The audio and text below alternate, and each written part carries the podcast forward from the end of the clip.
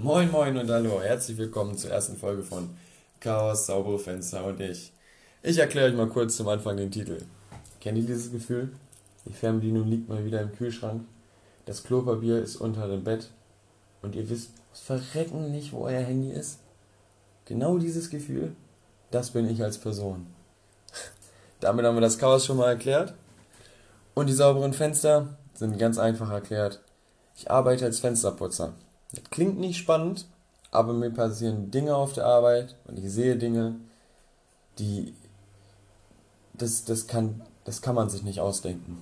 Es ist wirklich teilweise so lächerlich, dass man denkt, gleich springt jemand mit einer versteckten Kamera um die Ecke. So, so viel zum Titel. Jetzt wollen wir mal anfangen mit der ersten Folge. Ich habe mir gedacht, heute erzähle ich euch als allererstes mal so eine Geschichte von früher, wo ich noch aktiv wirklich viel als Punker durch die Straßen gerannt bin und noch mal ausgesehen habe, so als ob ich euch gleich mal nach einer Mark anhaue, ne? So. Ich sehe zwar immer noch so aus, aber ich mach's nicht mehr, das meine ich.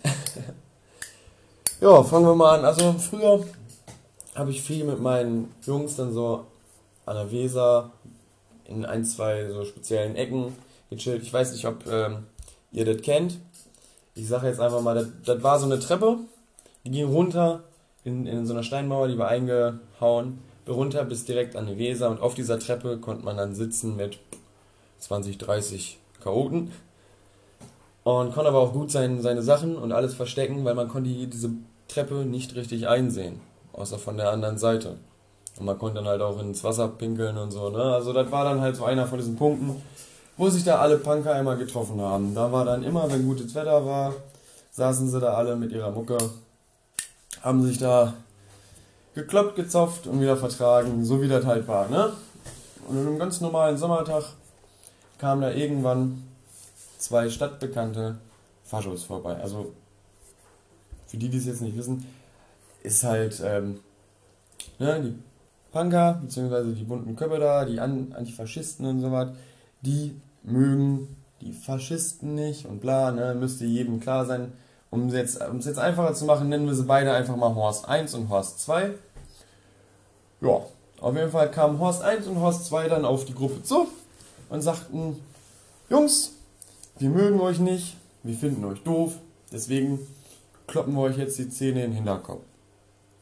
Und das waren wirklich zwei Granaten. Da kamen also, da kam direkt richtig da kam direkt richtig Gegenwind, obwohl das nur zwei Leute waren, haben die schon gut verteilt. Das muss man denen lassen. Das ist aber gar nicht so das Wichtige. Das, das, war, das ist so oft passiert, so dass man sich gekloppt hat. Das war gar nicht das Interessante. Das Schöne war, irgendwann kommt ja auch die Polizei. Dann kamen die Polirente da an. Und erstmal alle, ne, eine Seite hier, ne, äh, Großeinsatzwagen und weiß der Geier was, alle erstmal hier eine 8, ne, Hälfte hier verknackt, die beiden Ne? Horst 1 und Horst 2 schön in der 8 und stehen dann da im Polizeiauto. Und ich rede gerade mit einem Polizisten, weil er wissen will, was, was ich da so gesehen habe und so. Ne? Sag, ja, ich sag gar nichts. In dem Moment höre ich, wie Horst 1 schreit, äh, ich erkenne euch hier alle nicht an. Schlicht sich wirklich, also der hatte, müsst euch vorstellen, der hat die 8 auf dem Rücken gehabt, Hände am Rücken, kloppt sich da mit seinen Schultern an so zwei schon auch echt riesen Polizisten vorbei und ist frei, so nach dem Motto, und rennt dann da rum. Rennt so zwei, dreimal ums Polizeiauto, schreit die ganze Zeit, äh, ich hau ihr aufs Maul, ich bring die ganzen Ratten hier um, ich vergaß euch. So die ganzen Klassiker, der war schon auch gut auf Strahlung, der sah nicht aus, als ob der natürlich so viel Kraft hätte. ja. Und dann ist Horst 1 richtig eskaliert. Dann ging es erst richtig los und jetzt wird's lustig. Da ist dieser Mann aus dem Stand mit den Händen hinterm Rücken auf die Motorhaube von so einem Polizeiauto gesprungen. Stand ein stinknormaler Kombi, VW, Passat oder was das ist. Und da standen ja mehrere, drei Polizeiautos und ein etwas größerer ähm, Mercedes Sprinter. Und springt er da drauf, tritt auf die äh, Frontscheibe, zerkloppt die und die Polizisten haben richtig Mühe, den Mann irgendwie zu greifen zu kriegen oder irgendwas zu machen. Und dann steigt er da auf die, äh, aufs Dach und zertritt und zerkloppt denen das Blaulicht. Polizisten probieren ihn da an den Füßen runterzureißen und er lacht und lacht wie nichts Gutes und springt aufs nächste Auto, ne? Und so ging das weiter. Hat er dann bei dem zweiten Karre das Blaulicht demoliert. Und Horst 2 steht da, wirklich, auch mit der 8 auf dem Rücken, guckt seinen Kollegen an und als ob das gerade irgendwie sein Fußballverein das Tor schlecht weggeschossen hat. Ja, Horst, du bist der Größte, du bist der Allerbeste, ne? Und alle Punker, ne? Die, die ganze Ecke da, alle, die da gerade irgendwie mit der Polizei zu tun haben. Ja, Horst, du bist der Geilste, ne? Und feiern ihn da. Das war, das war köstlich, ne? Die Polizei auf einmal.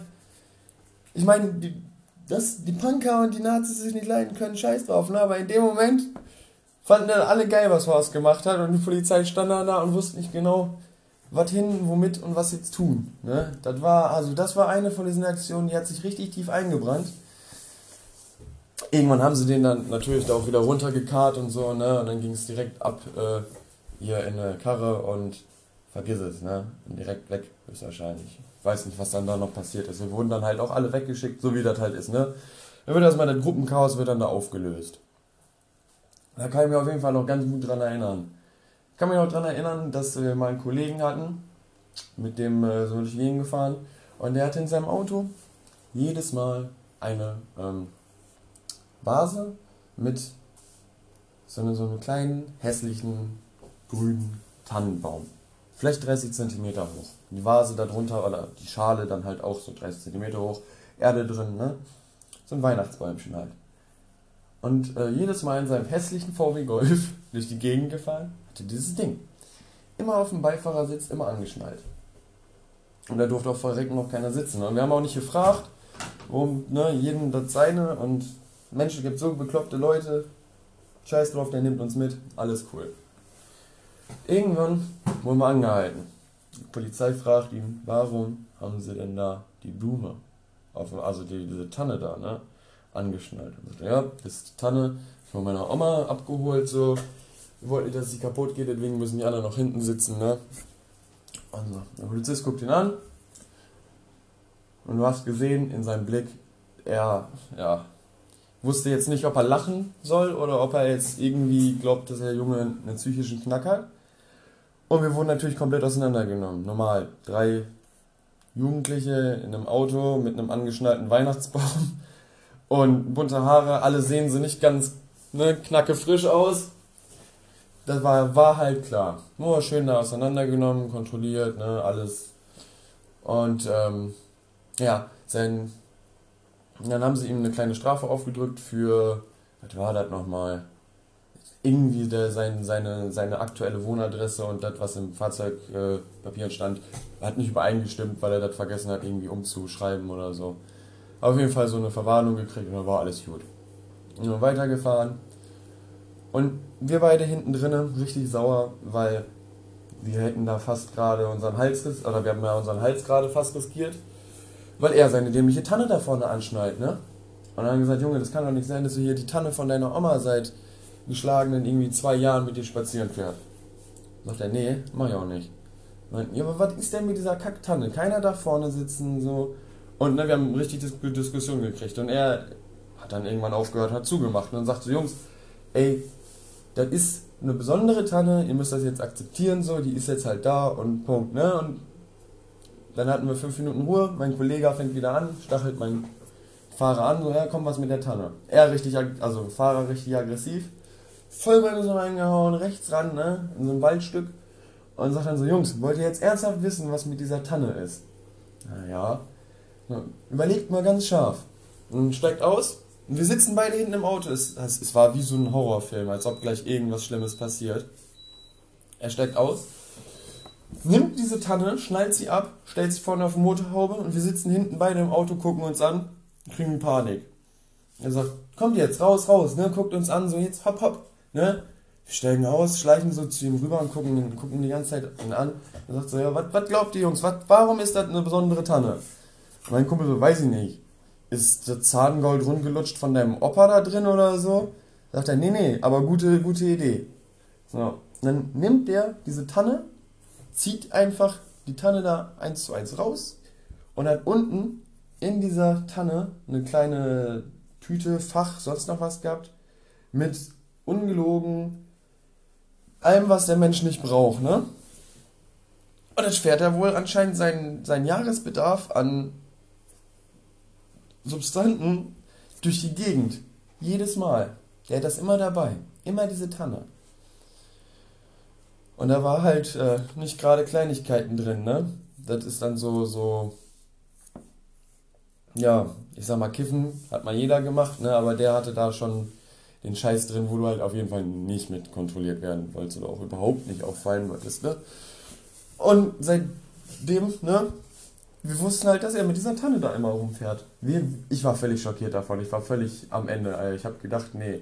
Weil in dem Moment siehst du dann so, ey, vor 10 Minuten wurden wir kontrolliert, diese Tanne hat uns fast den Arsch gekostet. Hätten die da einen Hund oder so lang geschickt, die hätten das rausgefunden, normal. Und er fährt seit, was weiß ich, drei Jahren mit dieser Tanne spazieren. Das ist ein Risiko, mit dem Typen Auto zu fahren. Ah, das war, das war auch richtig, eine der schönsten Geschichten so, oder eine der, dieser, dieser Kleinigkeiten, wo ich mich bis heute dran erinnern kann. Wie als ob es gestern gewesen wäre. Genau wie, wie, wir haben einen Kollegen gehabt, äh, oder ich habe einen Kollegen, der ist ähm, so, so ein Dauerstudent, nicht? Und ich werde niemals vergessen, wie er mir dann mal erklären wollte, dass wenn man ähm, das Geld auf der ganzen Welt durch Muscheln und äh, Steine ersetzen würde, anstatt Scheine und Münzen, Muscheln und Steine. Das wäre ja dann kein, also dass wir dann ja keine Geldprobleme äh, mehr hätten auf der Welt, weil jeder könnte sich ja so viel Muscheln und Steine sammeln, wie er Bock hätte. Und ein Student, ne, muss man überlegen, der studiert jetzt schon seit irgendwie, was weiß ich, gefühlt zehn Jahren schafft es nicht, die dahinter zu steigen, dass wenn du Geld durch Muscheln und Steine ersetzen würdest, was ja seine, seine Idee von Weltfrieden ist, dass das nicht funktioniert. Das, wäre trotzdem eine Währung wie jede andere und du hättest eine krasse Inflation. Außer es gibt irgendwann keine Steine mehr und dann würden die Leute halt Steine ausgraben oder Steine halt produzieren im Steinbruch, jo. Ah, nee, hast du bei ihm nicht reingekriegt. Aus Verrecken nicht. Wo ich mir denke, Digga, wofür gehst du so lange studieren? Was möchtest du in deinem Leben erreichen? Dauerstudent werden. ja. Ja, so und solche Kleinigkeiten, solche Geschichten werde ich wohl jetzt wahrscheinlich öfter erzählen. Solche Sachen, die mir halt einfach mal passiert sind oder die mir jetzt aktuell einfach auf der Seele liegen. Ich quatsche euch einfach zu, so lange bis mir nichts mehr einfällt. ja. Ja, das haben wir auch schon, das haben wir auch schon. Was könnte ich euch denn noch so erzählen? Ich will nicht, ich will nicht die besten Sachen in der ersten Folge erzählen, das ist immer doof. Ja, was könnten wir denn machen? Hm. Hm. Wie ist es mit. Äh, oh ja, die Geschichte ist gut. ähm, in meiner ersten Wohnung, eine Einzimmerwohnung in einem Taubenschlag ähnlichen Haus, sprich, äh, bestimmt 100 Parteien, alles Einzimmerwohnungen. Also so der Bodensatz der Gesellschaft wird da dann, dann aufgefangen, nicht? Und dann hatte ich drei Nachbarn, drei Whisky-Nachbarn und die waren die herzensbesten Menschen, die ich jemals kennengelernt habe. Aber Hardcore-Alkoholiker. Und ich meine, ich glaube, jeder kennt den stadtbekannten oder dorfbekannten Alki und jeder weiß, ne, wenn die alkoholisch unterzuckert sind oder halt ähm, ne, überzuckert, sagen wir mal so, dann werden die kritisch, wenn die nicht auf ihrem Pegel sind.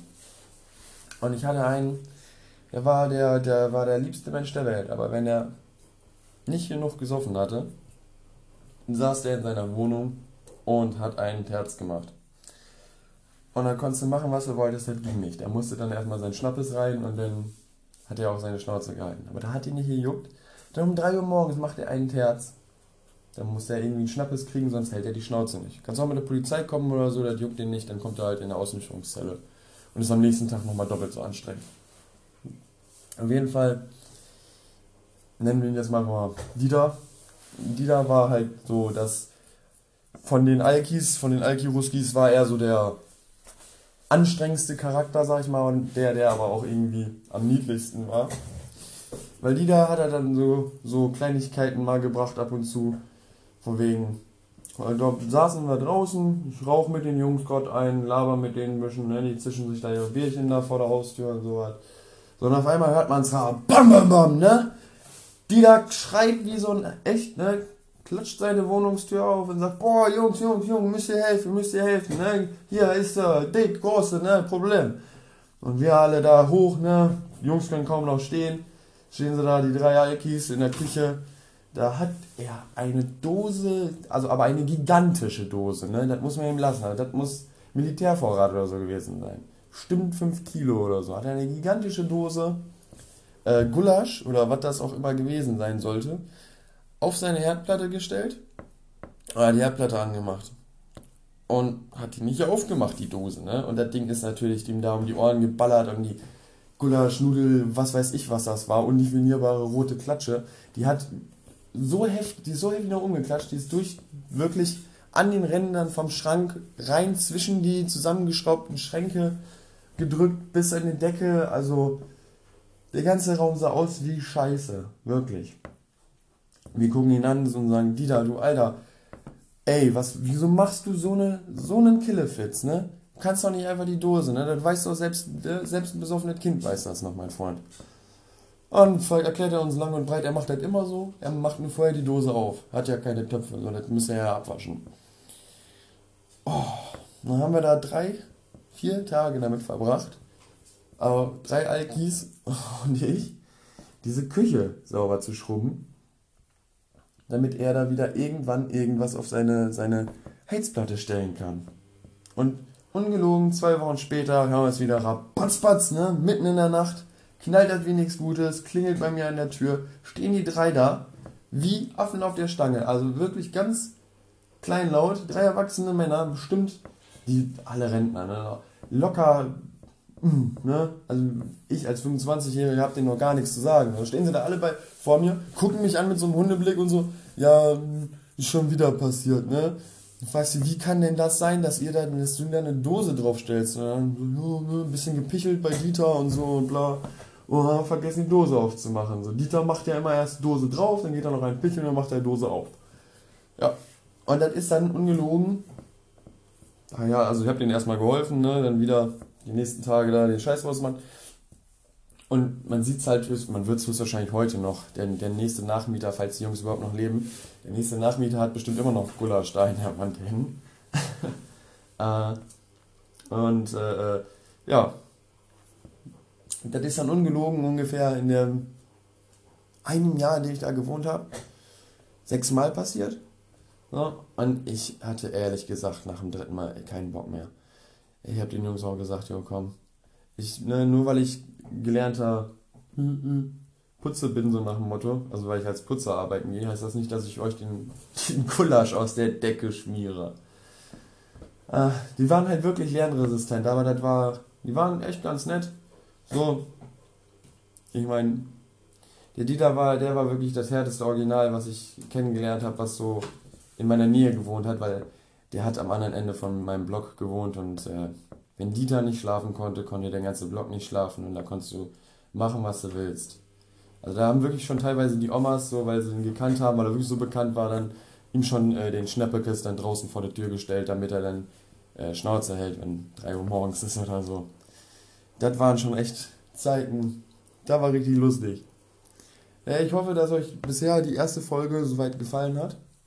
Wenn mir noch was einfällt, erzähle ich euch. Und ähm, wenn es klappt, dann treffe ich mich heute Abend, wie gesagt, mit meinem Kumpel. Dann kommt direkt die zweite Folge.